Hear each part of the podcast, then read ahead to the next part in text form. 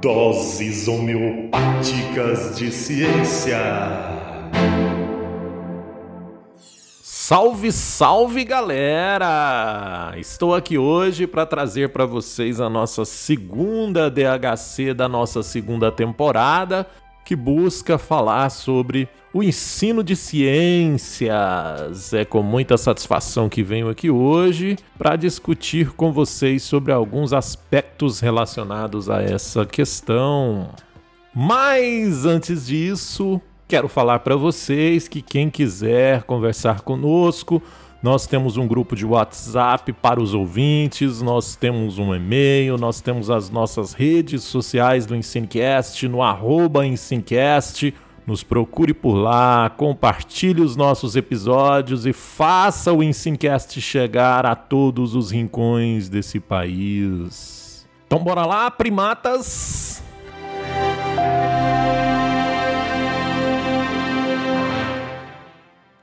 Dias atrás, meu tio veio com a história que o caseiro queria matar uma caninana lá na fazenda. A caninana estava no, nas telhas lá, provavelmente procurando algum ninho, alguma coisa assim. E aí o caseiro queria matar e meu tio falou para ele que não precisava, que ela era uma serpente que não fazia mal para ninguém. No entanto, o caseiro não acreditou muito naquela história. Você já ouviu falar de caninana? Caninana é da espécie Spilotes pulatus, descrita por Linneu em 1758, gente. Olha isso aí. De acordo com o Guia de Cobras da região de Manaus, Amazônia Central, publicado pelo Instituto Nacional de Pesquisas da Amazônia, o INPA, no governo Dilma. Ah, saudades, mamãe. Mas vamos lá. Então a caninana, gente, é uma espécie de serpente muito bonita pela sua coloração amarelada com preto ali. É, eu e o Jamesinho um dia nas nossas pedaladas aí nós até fotografamos uma caninana extremamente bonita da nossa equipe Pardal, né, chefiada pelo CPC, só latada. Abraço CPC. Então recomendo vocês darem uma googlada aí para vocês verem uma imagem de uma caninana, tanto que essa bichinha é bonita. Também há esses dias atrás eu li uma matéria sobre as cobras cegas, conhecidas como cecílias, que na verdade são anfíbios e não são répteis do grupo das cobras. E aí, já falando de Cecília, eu fico pensando, mas por que Cecília, né? Vocês já pararam para pensar nisso? Coitada das Cecílias, né? Cecília vem de um termo, gente, romano, caecilius, cecilius, que por sua vez vem de um termo latim, caecus, sexus, que significa cega, ou seja, cobras cegas. E cobras cegas porque os olhos são muito diminutos, né? Então, esse nome foi dado a elas por causa dessa questão. Mas voltando à matéria que eu estava dizendo, então a matéria dizia que os cientistas do Laboratório de Biologia Estrutural do Butantan, olha o Butantan aí, né? Podem ter descoberto a primeira espécie de anfíbio peçonhenta no mundo. Ou seja, que tem glândula e órgão inoculador de veneno, como várias serpentes têm por aí. No entanto, gente, ainda que essa espécie possa ser peçonhenta, porque ainda falta mais estudos para de fato comprovar esta questão, é importante destacar que essa espécie e as demais são inofensivas para nossa espécie Homo sapiens sapiens. Mas tanto a caninana quanto a cobra cega causam medo e pavor em muita gente o que faz com que elas acabem sendo assassinadas pelo animal humano. Triste. Pensando nisso, gente, é que este episódio foi construído com o objetivo de refletir um pouquinho com vocês sobre o conhecimento popular e o conhecimento científico no ensino de ciências. Então, senta que lá vem história! O conhecimento popular, gente, também chamado de senso comum, é aquele tipo de conhecimento que é passado de geração para geração. Por exemplo, aquele chazinho que é bom para aquilo, pois minha mãe disse que a minha avó tomava e a minha bisavó falava que era porreta. Ou seja, no conhecimento popular não se preocupa com a explicação lógica, apenas com a tradição, ou com aquilo que alguém falou e você confia muito e acredita naquela pessoa. É assim que os mitos e as lendas vão sendo passadas de geração para geração. É assim que as tradições culturais vão sendo passadas de geração para geração. E é assim também que os erros conceituais vão sendo passados de geração para geração.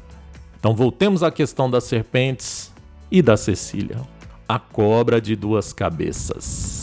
E aí, abrindo um parênteses também novamente, nesse caso, elas têm esse nome popular de duas cabeças, mas só tem uma.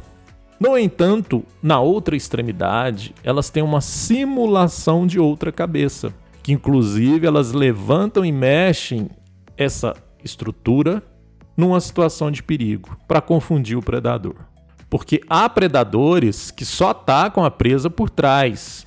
Então eles nunca vão é pelo lado da cabeça, e nesse caso, alguns predadores se confundem e podem desistir de atacar a Cecília. Ponto para ela. Vida que segue.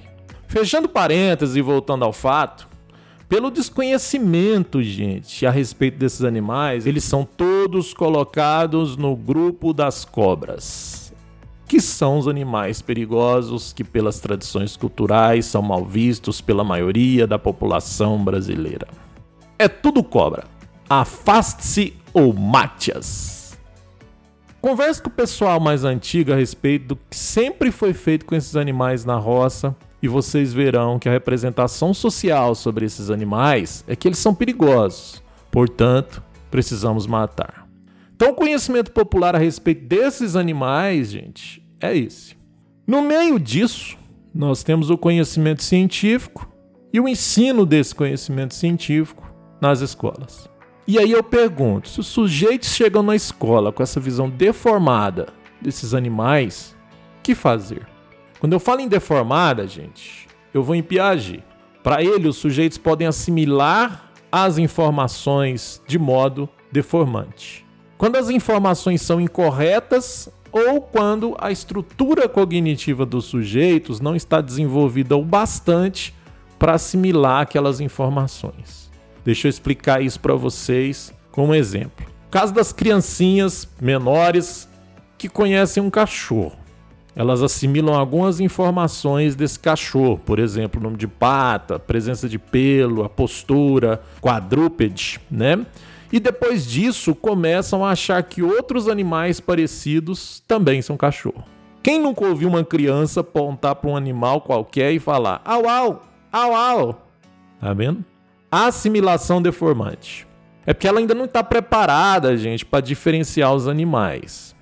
No caso das assimilações deformantes sobre os conceitos, como o caso da cobra cega e da caninana, as pessoas ao longo de sua vida recebem informações erradas e vão construindo os seus esquemas cognitivos de compreensão do mundo, no caso desses animais, com essas informações erradas. Ou seja, erros conceituais que fazem parte da estrutura cognitiva desses sujeitos e passam a fazer parte daquilo que alguns chamam de obstáculos epistemológicos para o ensino de ciências, barreiras difíceis de serem superadas. Aí, voltando à pergunta que eu havia feito, a escola, como instituição formal de ensino, deve trabalhar com conhecimento científico e trabalhar de modo que esses esquemas conceituais sejam reconstruídos ou construídos novos esquemas conceituais.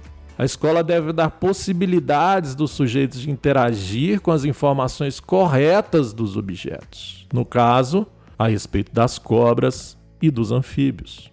A escola deve dar subsídios, gente, para que os sujeitos compreendam o objeto internalizando essas informações e, sobretudo, utilizando dessas informações em suas ações cotidianas. Só que aí a gente pega um monte de adulto que passou pela escola e segue matando cobras, sapos, cecílias do mesmo jeito. A revelia. E aí eu pergunto: por que será? Não tiveram acesso a esse conhecimento? Não compreenderam na época? Faltaram as aulas? E essa, gente, é uma pergunta que eu reflito sempre, porque ainda que eu seja um defensor dos diferentes tipos de conhecimentos, como o popular e o científico, eu penso que precisamos refletir sobre os motivos do conhecimento popular, o conhecimento religioso e a negação do conhecimento científico estarem sobressaindo em relação ao conhecimento científico na sociedade. Sabemos que eles são mais arraigados ou seja, mais adensados, mais no meio, mais diretamente ancorados no seio da sociedade. E talvez seja por isso que essa sociedade os utilizam mais do que o científico. Somado a isso, nós temos a desconstrução dos objetivos sociais da escola, desconstrução essa pautada em políticas de governo e não em políticas de Estado. Políticas que desvalorizam a escola e desvalorizam a formação, alienando em desfavor de uma escola que liberta e transforma. Também temos um conhecimento científico muito rebuscado, que por vezes deixa de ser compreensível, ainda que seja transposto para o conhecimento escolar. É claro que essa discussão, gente, é muito complexa, demanda vários outros aspectos a serem destacados. No entanto, Enquanto seguimos na roda viva sem muito mudarmos os nossos rumos, as caninanas, as cecílias continuam sendo cruelmente assassinadas em praça pública. Até quando? Espero que vocês tenham gostado. Salve, salve e até breve!